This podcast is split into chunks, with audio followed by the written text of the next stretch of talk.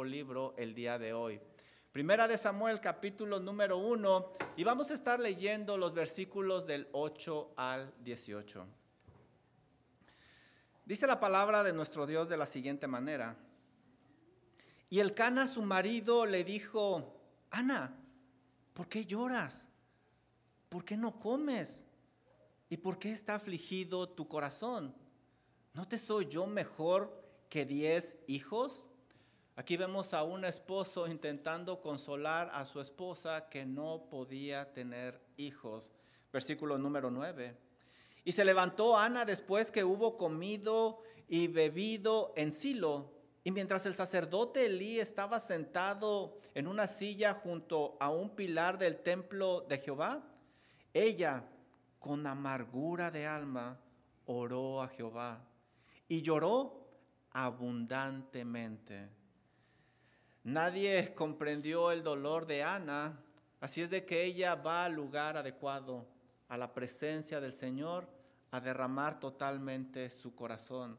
Versículo número 11 dice lo siguiente, e hizo voto diciendo, Jehová de los ejércitos, si te dignares mirar la aflicción de tu sierva y te acordares de mí y no te olvidares de tu sierva, sino que dieres a tu sierva un hijo varón, yo lo dedicaré a Jehová todos los días de su vida y no pasará navaja sobre su cabeza.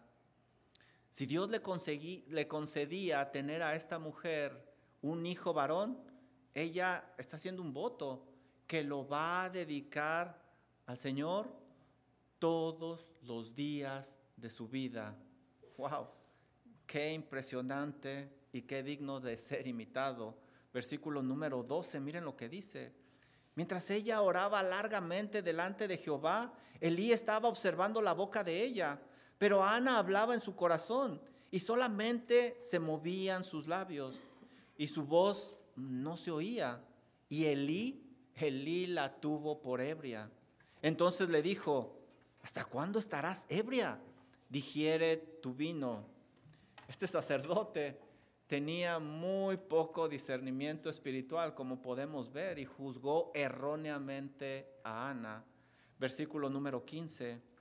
Y Ana le respondió diciendo, no, Señor mío, yo soy una mujer atribulada de espíritu. No he bebido vino ni sidra, sino que he derramado mi alma delante de Jehová.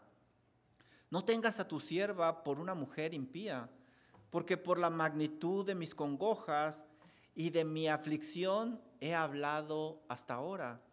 Elí respondió y dijo, ve en paz, y el Dios de Israel te otorgue la petición que le has hecho. Ana respondió de una manera muy respetuosa al sacerdote, a pesar de que él la ofendió. Otra cosa digna de ser imitada de Ana. Miren el versículo 18, qué impresionante lo que dice aquí. Y ella dijo, halle tu sierva gracia delante de tus ojos. Y se fue la mujer por su camino y comió y no estuvo más triste. Esto es muy interesante, ¿no crees? La situación de Ana no ha cambiado ni un solo gramo, pero ya no está triste. ¿Qué pasó? ¿Cómo le hizo? ¿Cómo podría yo descansar en Dios de esa misma manera cuando el mundo parece caerse a pedazos a mi alrededor? Eso es precisamente lo que estudiaremos el día de hoy. Y mientras tanto, los que se quedan aquí conmigo, vayan tomando lápiz y papel para que tomen notas. Es algo muy importante. El día de mañana esta información les puede servir para alentarse a ustedes mismos o enseñarle a alguien más es muy bueno tomar notas, se lo recomendamos. Vamos abriendo nuestra Biblia en Primera de Samuel, capítulo número 1.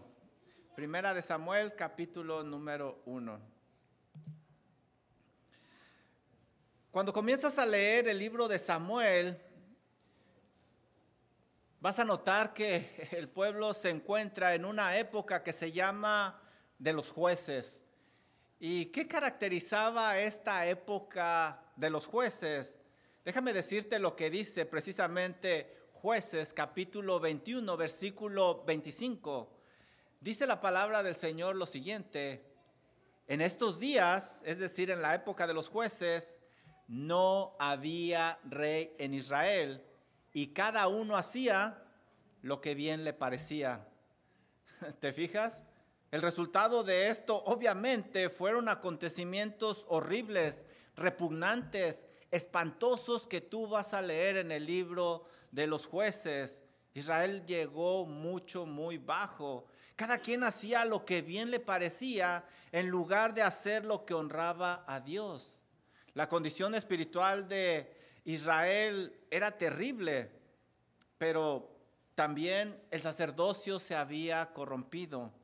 El sumo sacerdote, como vamos a ver más adelante, tenía muy poco temor de Dios, muy poco discernimiento.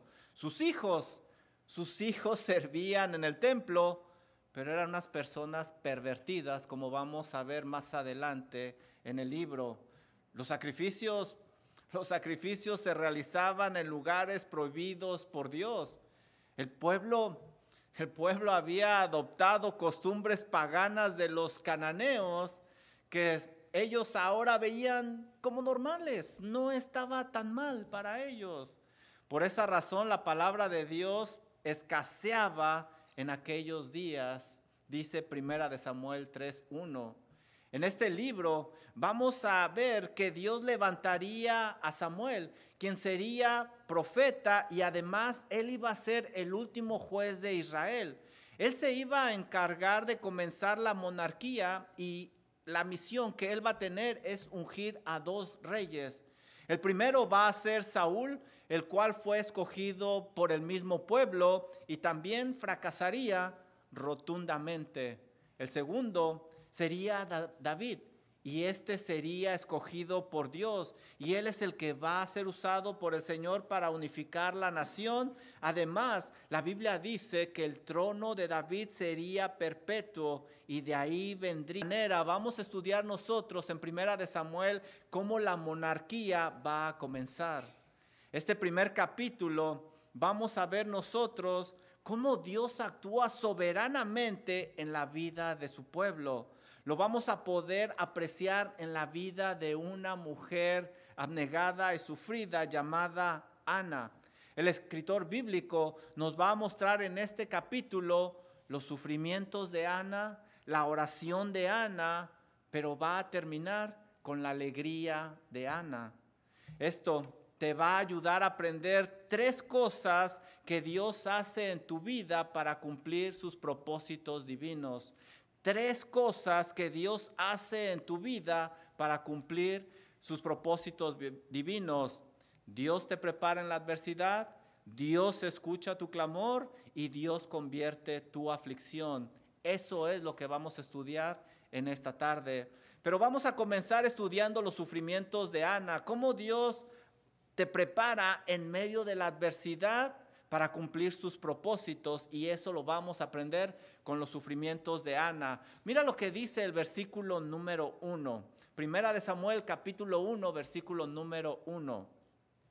Hubo un varón de Ramataim, de Sofim, del monte de Efraín, que se llamaba Elcana, hijo de Jeroboam, hijo de Liu, hijo de Tou, hijo de Suf, Efrateo.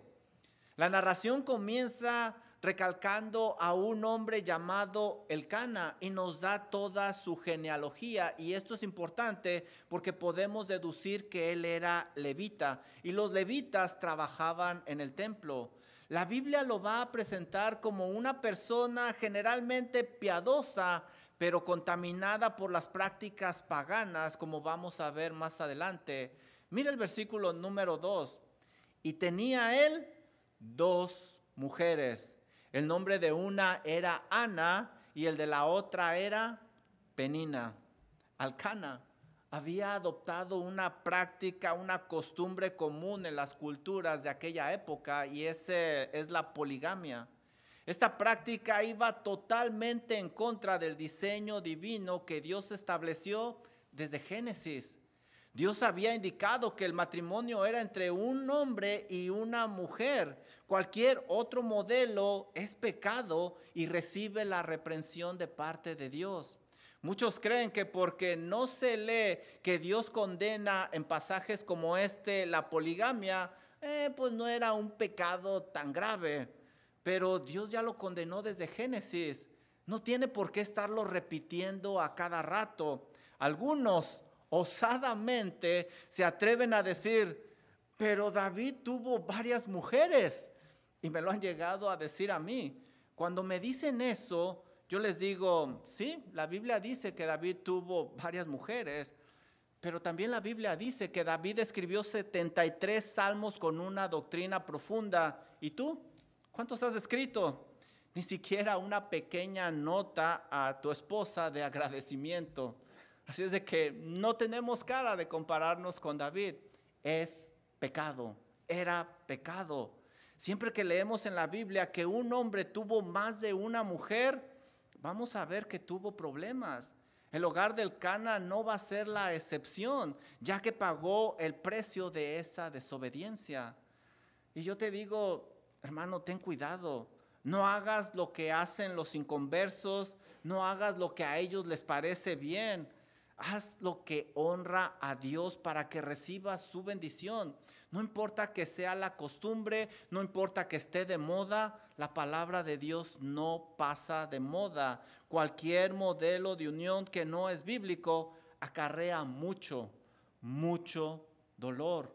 Ten mucho cuidado. Miren lo que dice este versículo, versículo 2 al final. Y Penina tenía hijos. Esta palabra hijos se repite 13 veces en este capítulo. Masana Ana no los tenía. Este dato es muy importante porque se creía erróneamente que si alguien no podía tener hijos es porque esa persona estaba en pecado, pero no siempre era así, como vamos a ver más adelante en la vida de Ana.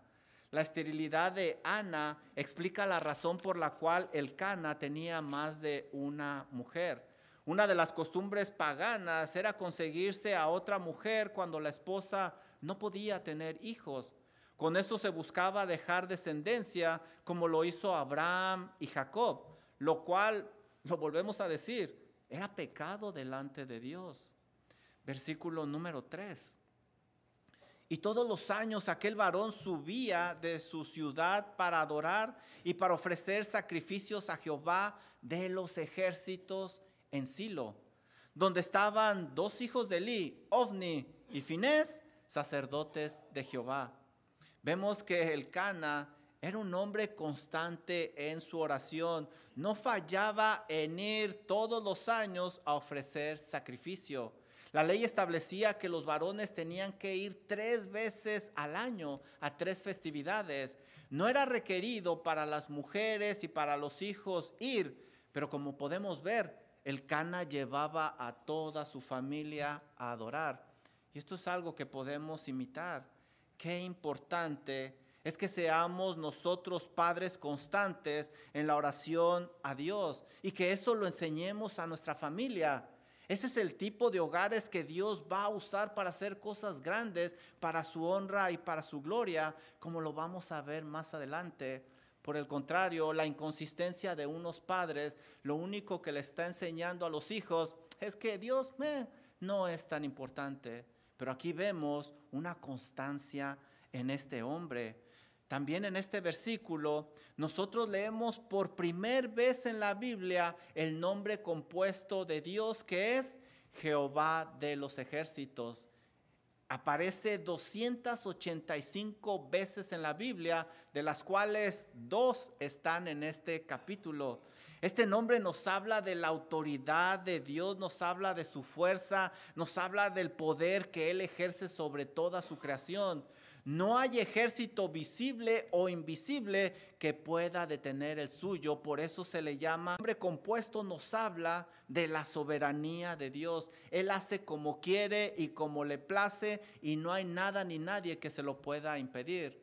Déjenme decirles lo que dice Daniel 2.20 referente a este tema. Daniel dice lo siguiente, y habló Daniel y dijo, sea bendito el nombre de Dios de siglos en siglos porque suyos son el poder y la sabiduría. Él muda los tiempos y las edades.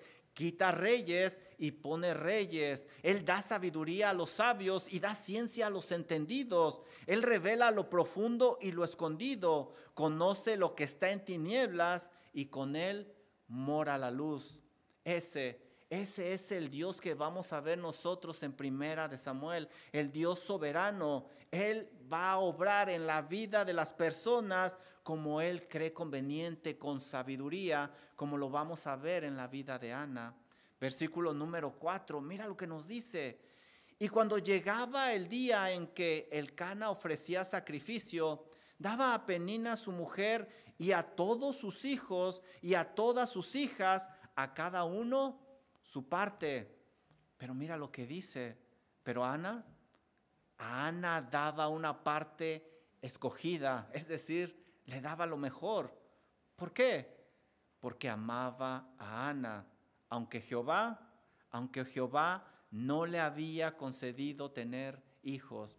Eso no era impedimento para que él amara a Ana. La narración bíblica deja en claro que la esterilidad de Ana estaba en las manos soberanas de Dios. Él, Él es el que cerró el vientre de Ana y Él es el que cerró el vientre de otras mujeres. Lo leemos en la Biblia como Sara, como Raquel, como la mamá de Sansón, como Elizabeth. Dios, Dios es el que lo hizo. El problema de Ana, como vemos, no era el pecado como la pudieran haber juzgado en aquella época. Simplemente Dios la estaba preparando por medio del dolor porque la iba a usar en una manera impresionante. Pero Ana tenía más problemas. Aparte de compartir el esposo y no poder tener hijos, mira lo que dice el versículo número 6. Y su rival la irritaba, enojándola, entristeciéndola, porque Jehová no le había concedido tener hijos. Ese viaje para Ana era difícil. La palabra entristecer que nosotros leemos aquí indica amedrentar, disminuir. Es la misma palabra que nosotros vamos a leer en el siguiente capítulo cuando se dice que Dios hacía tronar el cielo causando miedo. Eso es lo que hacía esta mujer con Ana. Versículo número 7. Y así hacía cada año. Cuando subía a la casa de Jehová, la irritaba por lo cual Ana lloraba y no comía. Penina es descrita como una rival de Ana. Y no solo eso, la humillaba por no tener hijos. Le hacía la vida imposible a tal grado que la hacía llorar y hacía hasta que el hambre se le fuera. Y este dato es importante porque se cree que esa era la fiesta de los tabernáculos, era un tiempo de regocijo donde había un gran banquete. Pero Ana, Ana no tenía ganas de comer. Ha de haber sido muy difícil para Ana adorar en esa situación en medio de tanto dolor. Mas sin embargo, ahí estaba Ana y eso no la detenía. Sus sentimientos y su estado de ánimo o sus circunstancias no determinaban su devoción a Dios. Ella estaba ahí presente. Qué gran lección, ¿no crees? Que nuestra adoración sea de esta manera, constante, por encima de todo y de todos, aún por encima de nosotros mismos, cuando no tenemos ganas de adorar. Lo cantábamos, ¿verdad? Vine a adorarte. Y seguramente muchos aquí traen muchas cosas cargando, pero han hecho lo correcto venir a adorar a Dios. Por otro lado, qué pésimo ejemplo hipócrita de parte de Penina. Estar ahí presente para adorar a Dios mientras le arruinaba la vida a Ana. No creo que Dios aceptara esa adoración. Definitivamente esa adoración hipócrita no era correcta delante de Dios y este es un ejemplo a no imitar. Ahora, si te pones a pensar, ves esa escena, parece injusto que una mujer como Penina pueda tener tantos hijos. mientras otra mujer noble, temerosa de Dios, no los tuviera. Pero lo que el ojo humano no puede percibir es que Ana estaba en las manos del Dios soberano. Esto era parte de una preparación que Dios estaba haciendo en su vida para hacerla más fuerte y para enfrentar una misión que le daría más tarde. El Dios soberano no dejaría esa tristeza en el rostro de Ana para siempre. Mira lo que dice el versículo número 8. Y el Cana, su marido, le dijo, Ana, ¿por qué lloras? Como si él no lo supiera. Ana, ¿por qué, ¿por qué no comes? Como si él no lo supiera. Ana, ¿por qué está afligido tu corazón? Como si él no lo supiera. ¿No te soy yo mejor que diez hijos? El Cana quería consolar a Ana, pero definitivamente no sabía cómo hacerlo. En lugar de hacer estas preguntas sin dejarla contestar, mejor hubiera sido que el Cana la hubiera escuchado o que hubiera hablado con Penina para que tuviera otra actitud con Ana. Estos problemas en su familia eran causa de haber alterado el diseño divino para el matrimonio. Quizás en esta noche tengamos aquí varias Anas consagradas a Dios, pero pasando por una adversidad, batallando con el sufrimiento sin ser causa de un pecado, como hemos visto. Este sufrimiento viene con una etiqueta que dice aprobado por Dios. Seguramente el soberano está ayudándote a madurar en alguna área para algo especial que traerá gloria a su nombre más tarde. Dios no desperdicia una gota de sufrimiento. Como Ana, aférrate a Dios y que tu adoración no dependa de tu estado de ánimo o de alguna otra persona. Confía que el Dios de los ejércitos te está preparando en medio de tu aflicción para cumplir sus propósitos divinos. Ahora vamos a pasar al siguiente punto que es la oración de Ana. Cómo Dios, a pesar del clamor, Dios escucha la oración para cumplir sus propósitos. Mira lo que dice el versículo número 9. Y se levantó Ana después que hubo comido y bebido en Silo. Y mientras el sacerdote Elí estaba sentado en una silla junto al pilar del templo de Jehová,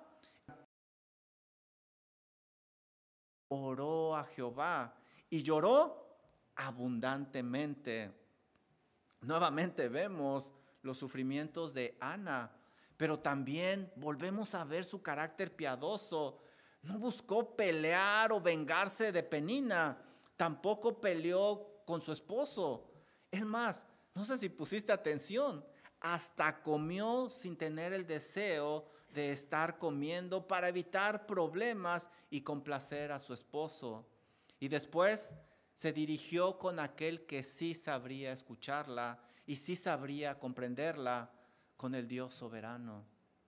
Ana, Ana se dirigió al lugar correcto para encontrar la solución a su problema. Fue a la misma presencia de Dios. Ana derramó por completo su corazón y además dice la Biblia que se desahogó llorando, cosa que no hizo ni siquiera con su esposo el Cana.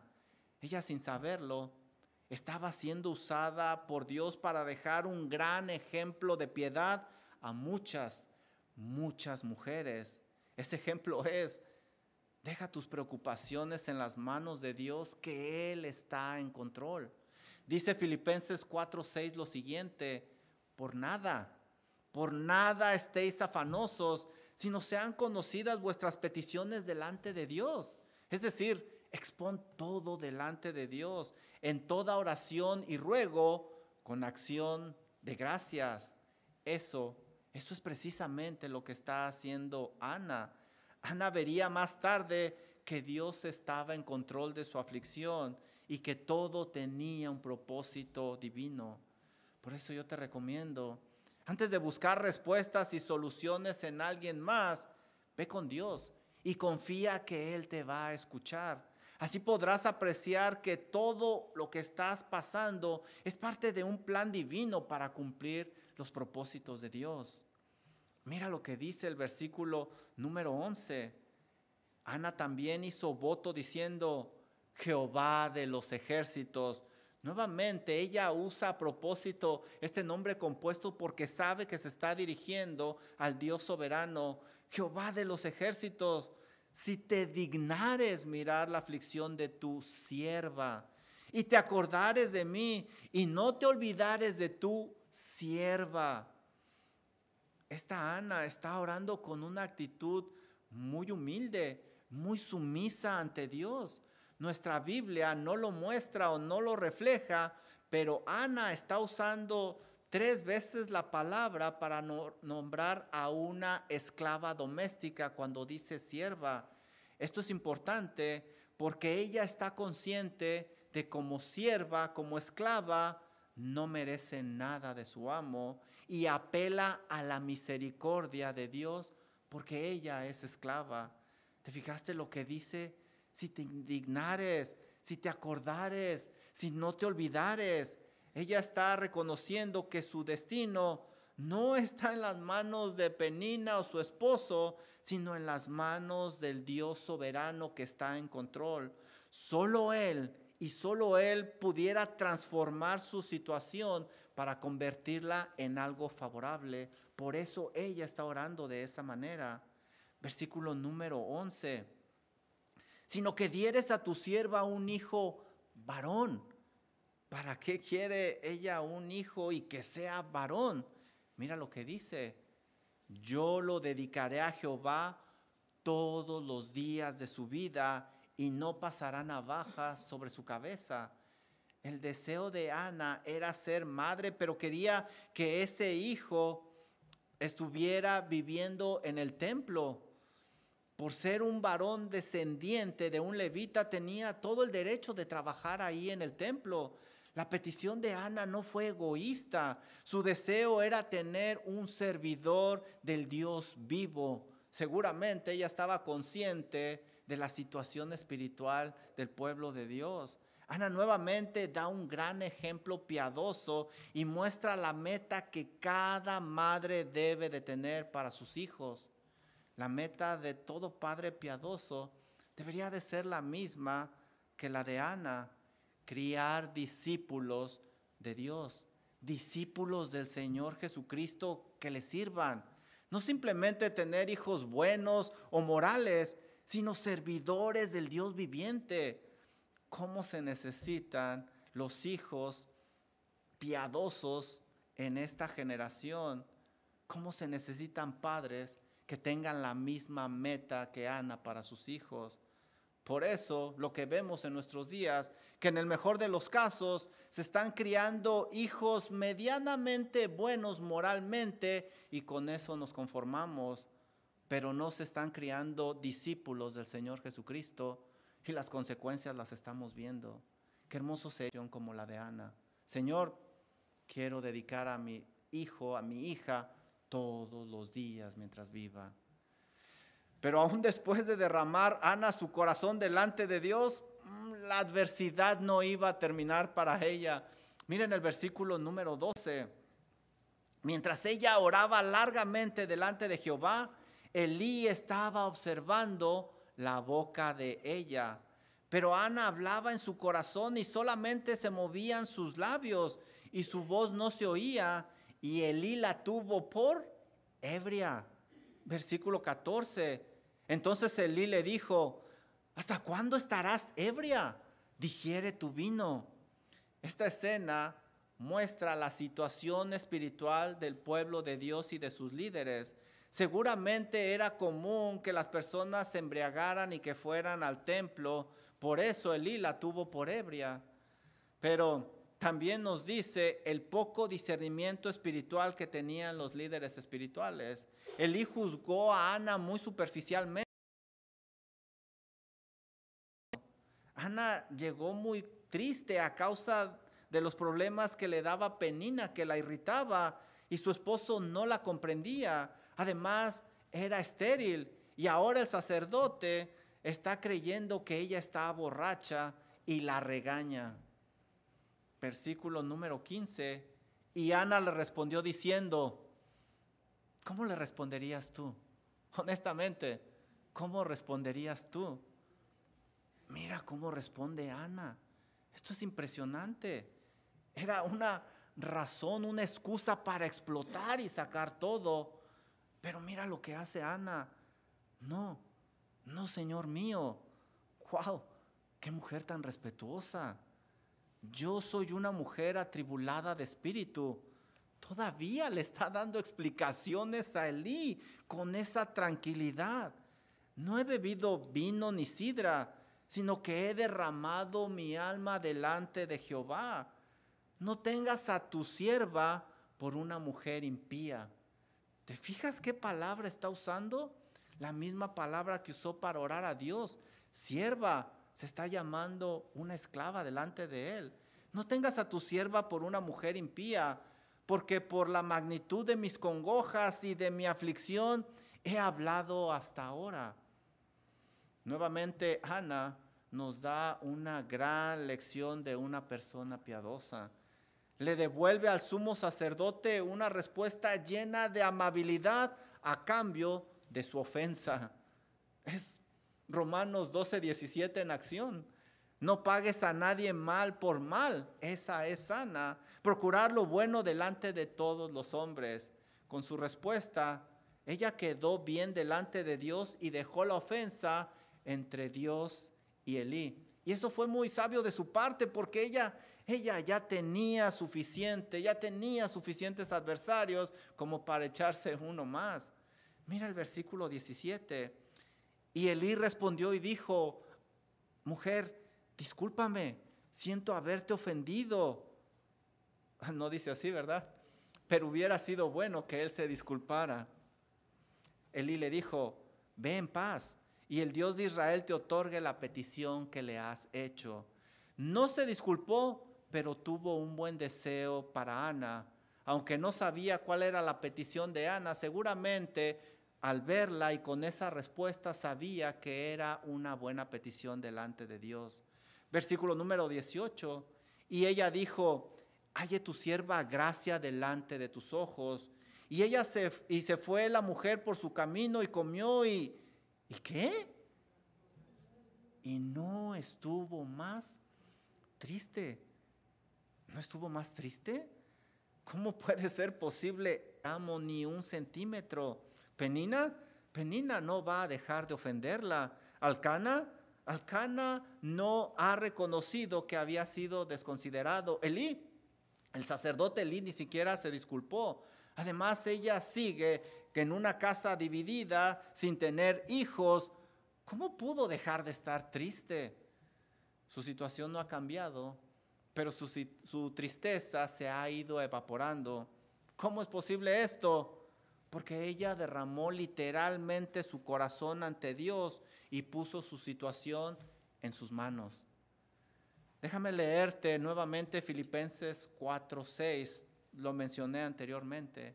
Por nada estéis afanosos, sino sean conocidas vuestras peticiones delante de Dios en toda oración y ruego con acción de gracias. ¿Cuál es el resultado de esto? Ahí no termina el pasaje. El resultado es este, el versículo 7, y la paz de Dios la paz de Dios que sobrepasa todo entendimiento guardará vuestros corazones y vuestros pensamientos en Cristo Jesús. Eso fue precisamente lo que hizo Ana. Por eso pudo experimentar esa paz que sobrepasa. Es que estés consciente que el Dios soberano es el que envía la adversidad a tu vida cuando no hay pecado. Pero en ese tiempo de aflicción puedes derramar tu corazón delante de Él porque tenlo por seguro que Él te está escuchando. Dice Salmo 66, 19 lo siguiente, mas ciertamente, y ese ciertamente habla de una gran convicción, de una certeza, de una seguridad, mas ciertamente me escuchó Dios y atendió la voz de mi súplica. Bendito sea Dios que no echó de sí mi oración, ni de mí su misericordia. Como Ana Tú también puedes tener tranquilidad en medio de la adversidad. Derrama tu corazón delante de Dios y confía que estás en las manos del Dios soberano. Ya vimos los sufrimientos de Ana, ya vimos la oración de Ana. Ahora vamos a ver la alegría de Ana, cómo Dios convierte, transforma esa aflicción para cumplir sus propósitos divinos. Mira el versículo 19 lo que nos dice. Y levantándose de mañana, adoraron delante de Jehová y volvieron y fueron a su casa en Ramá. Y el Cana se llegó a su mujer y Jehová se acordó de ella. El escritor bíblico corrobora que la esterilidad de Ana estaba en manos de Dios, quien a su tiempo debido abrió su matriz. Esa matriz fue transformada de una estéril a una que ahora tenía la capacidad de procrear. No es que Dios quitó esa matriz y puso otra, sino que transformó esa misma matriz milagrosamente. Algo interesante es que esta es la contestación a la oración de una mujer desconocida hasta entonces. Una mujer común y corriente oró a Dios y Dios contestó esa oración. Dios usaría esa oración para bendecir a toda una nación en aquella época y más tarde literalmente iba a bendecir a todo el mundo por generaciones y generaciones. Ella daría a luz a un bebé llamado David, de donde vendría el Mesías, nuestro gran Dios y Salvador Cristo Jesús. Y mira, aquí estamos tú y yo muchos años después siendo impactados por la oración de esta humilde mujer afligida, Ana, la desconocida en aquella época. La próxima vez que seas negligente para orar, piénsalo dos veces y acuérdate de la oración de Ana. Ahora, déjenme decirles algo. La lección no es que Dios dará hijos a todas aquellas mujeres que oren. Eso no es lo que está diciendo la Biblia, porque Dios tenía un plan específico para Ana. La lección es que Dios cumple sus propósitos por medio de la oración. Así lo estableció Él. Nosotros no sabemos los detalles de su plan soberano, pero sí sabemos que debemos de orar para que ese plan perfecto se cumpla, como en el caso de Ana. Dios obra a través de la oración. Así es como obra Dios. No dejes de orar, no te canses de orar, no menosprecies la oración, no dejes de orar por ese ser amado. Es tu responsabilidad y es tu privilegio. Dios obra a través de la oración, por eso oramos. Ahora, mira lo que dice el versículo número 20. Esto no fue casualidad. Aconteció que al cumplir el tiempo después de haber concebido a Ana, dio a luz un hijo y le puso por nombre Samuel, diciendo, por cuanto lo pedí a Jehová. Ella está diciendo que su hijo no es obra de la casualidad. Dios fue quien se lo dio. ¿Puedes imaginarte el gozo de Ana cuando supo que estaba embarazada? Debe de haber sido enorme. Ahora imagínate cuando nació el bebé, se lo dieron y le dijeron, es un varón, tal como lo pediste. Su alegría debió haber sido mayor, pero estoy seguro que ese gozo no se comparaba al pensar que el omnipotente, el soberano, estaba con ella. El embarazo duraría solo nueve meses. El niño estaría con ella solo un par de años pero ella siempre tendría acceso a la presencia de aquel que transforma la tristeza en gozo. Esto lo describe muy bonito el Salmo 30, 11. Has cambiado, esa palabra cambiado habla de transformado, no es quitado y puesto algo nuevo, no. Lo que está ahí lo ha transformado, lo ha cambiado. Has cambiado mi lamento en baile. Desataste mi silicio me ceñiste de alegría. No es que Dios quitara la tristeza de Ana y puso en su lugar gozo, no. Lo que estamos viendo es que Dios usó esa tristeza y la transformó, la convirtió en gozo para ella. Esa aflicción dio a luz un bebé milagrosamente que cumpliría los propósitos divinos de Dios. Versículo número 24, algo bien interesante dice aquí y difícil para Ana. Después que lo hubo destetado, es decir, pasaron alrededor de tres años, que era la costumbre, lo llevó consigo con tres becerros, un efa de harina y una vasija de vino, y lo trajo a la casa de Jehová en Silo, y el niño era pequeño. Cuando el tiempo adecuado llegó, Ana llevó lo requerido para ofrecer la ofrenda a Dios pero la ofrenda mayor iba a ser Samuelito, el pequeño Samuel. El hecho de que la Biblia remarca ahí, el niño era pequeño, parece indicarnos que era un momento difícil para Ana.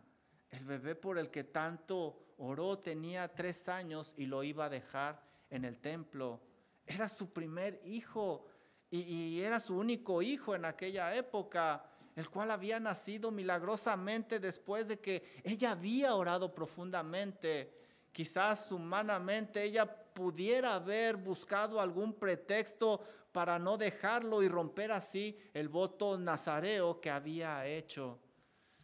En ese momento, Ana iba a demostrar si verdaderamente amaba a Dios por sobre todas las cosas, aún por encima del bebé Samuel.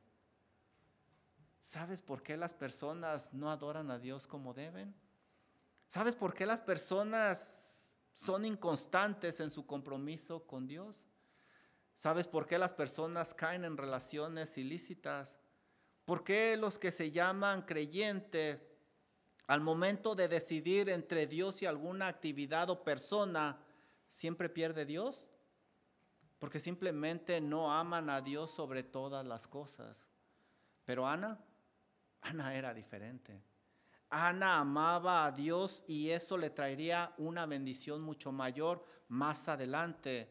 Además, ella sabía la seriedad de cumplir un voto a Dios. Versículo 25. Y matando el becerro, trajeron el niño a Elí. Y ella dijo, oh Señor mío, vive tu alma, Señor mío. Yo soy aquella mujer que estuvo aquí junto a ti orando a Jehová. Por este niño oraba y Jehová me dio lo que le pedí. Versículo 28. Yo pues lo dedico también a Jehová. Todos los días que viva será de Jehová. Ana cumplió su voto al pie de la letra. De hecho, si tú pusiste atención, repite algunas frases de su oración. Para ese momento la había preparado Dios soberanamente Dios poco a poco la iba fortaleciendo.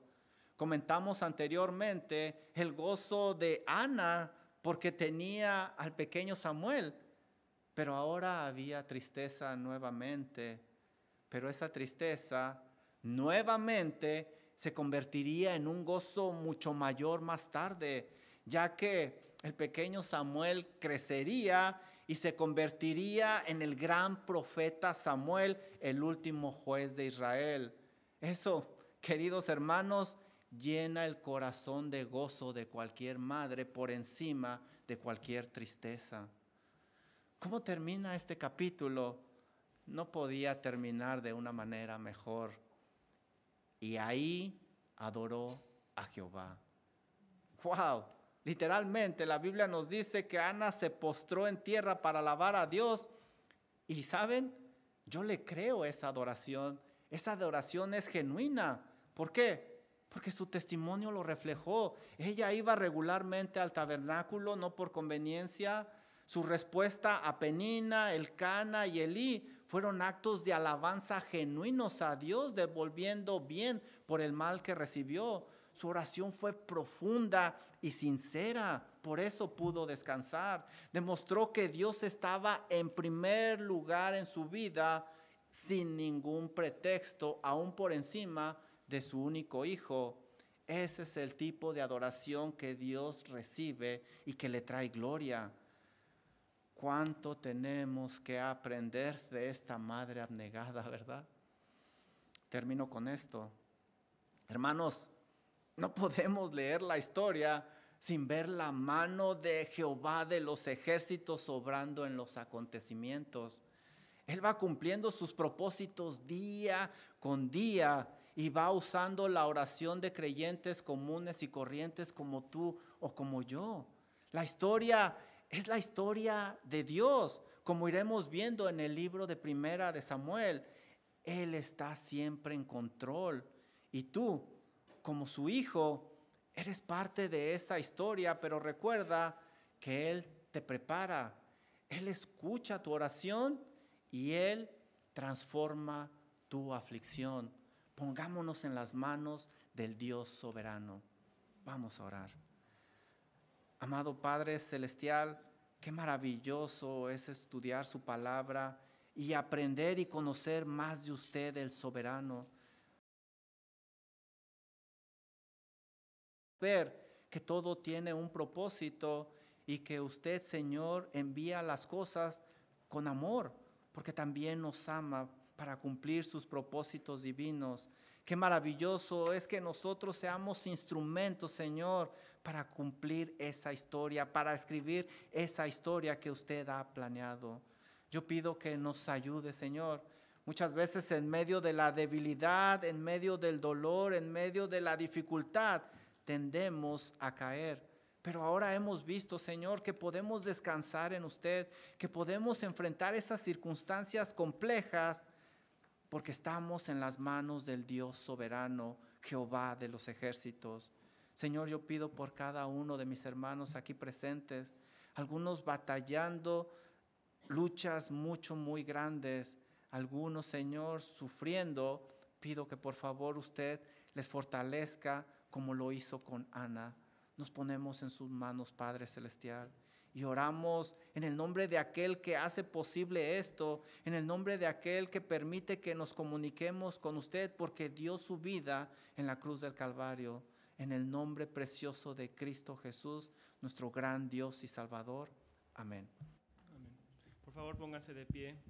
Ese siguiente canto que cantaremos nos recuerda lo que hemos aprendido esta mañana y esta tarde en no poner nuestros ojos en lo terrenal, donde no hay esperanza sino en Cristo que sea nuestra gloria y galardón. Pon tus ojos en Cristo.